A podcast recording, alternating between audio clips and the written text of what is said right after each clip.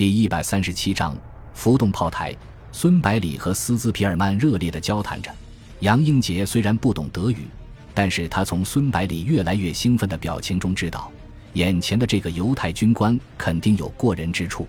于是他斜靠在座位上，饶有兴趣地看着对话中的两个人。经过长时间的交谈，孙百里发现斯兹皮尔曼在军事上有很深的造诣，在很多问题上的看法都和自己不谋而合，于是毫不客气地继续问长问短。斯兹皮尔曼也对孙百里的才华极为钦佩，同时孙百里的实战经验更是无比丰富，在军事理论上面有很多独到的见解，给他不少启发。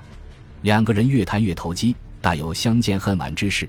直到医生和杨梅从另外一辆汽车下来催促，孙百里才意识到自己在这里停留的时间太久了。他不好意思地对医生说道：“我现在还有最后一个问题，只要几分钟时间就可以了。”问完之后马上回去，医生点了点头就转身回去。倒是杨梅嘟嘟囔囔的埋怨道：“怎么这么不守信用？昨天答应杜先生的时候那么痛快，现在连一天都遵守不了，以后还不知道怎么样呢。”杨英杰怕孙百里脸上挂不住，连忙呵斥道：“孙将军不是说了只要几分钟吗？还在这啰嗦什么？快回车上去！”然后对孙百里和斯兹皮尔曼做了个继续的手势：“你们继续，不用理他。”杨梅气呼呼地转身跑了回去。孙百里对斯兹皮尔曼说道：“福建港口众多，每天有大量的物资进出。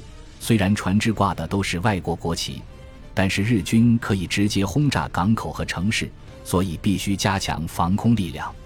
我本来计划在港口的附近布置防空阵地，但是受到地形的限制，很难发挥大的作用。你看有没有更好的办法？”孙百里考虑到，日军虽然暂时不会直接进攻福建，但是对于中国军队的海上生命线，肯定会想办法对付的。最直接有效的办法就是轰炸港口，所以必须优先解决防空问题。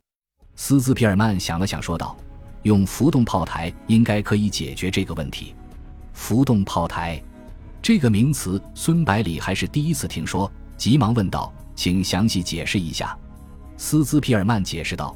所谓的浮动炮台，就是用旧的军舰改装的炮台，在上面安装上高射炮和探照灯以后，就可以形成一个可以移动的防空火力点。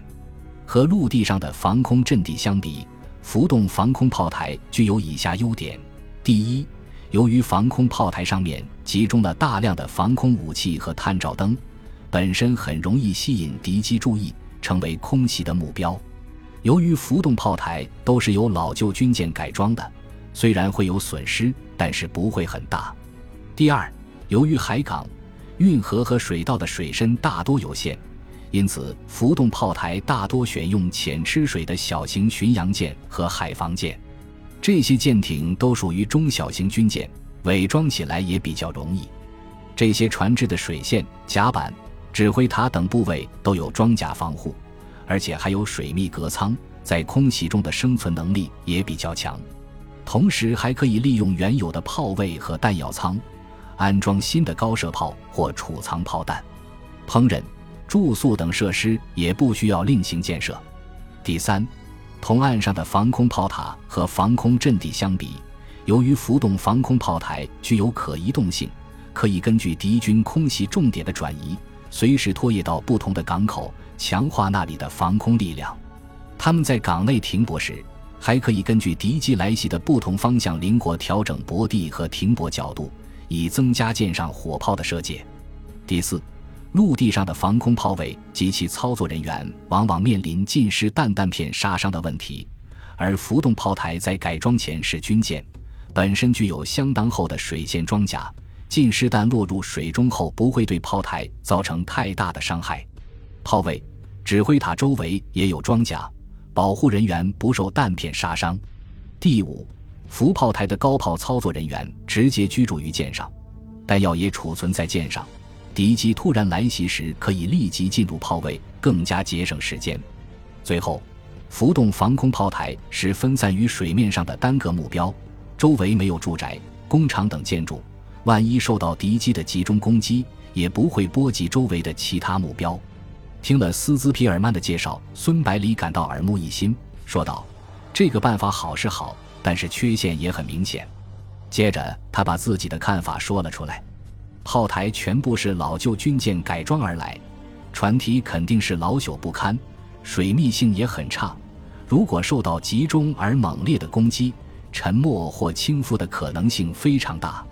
由于他们都是留在船只往来频繁的港口中，所以很容易在沉没时阻塞重要航道。另外，一艘浮动炮台能搭载的高炮数量毕竟有限，最多只相当于一两个防空连的兵力，需要具有一定的数量才能够发挥作用。斯兹皮尔曼难以置信地看着孙百里，说道：“孙将军。”你只不过听了一遍就发现了他的缺点，真是太厉害了。孙百里微笑着摆了摆手，说道：“不是我厉害，是这两个缺点太明显了。”然后他问道：“是不是德国海军在使用防空炮台？”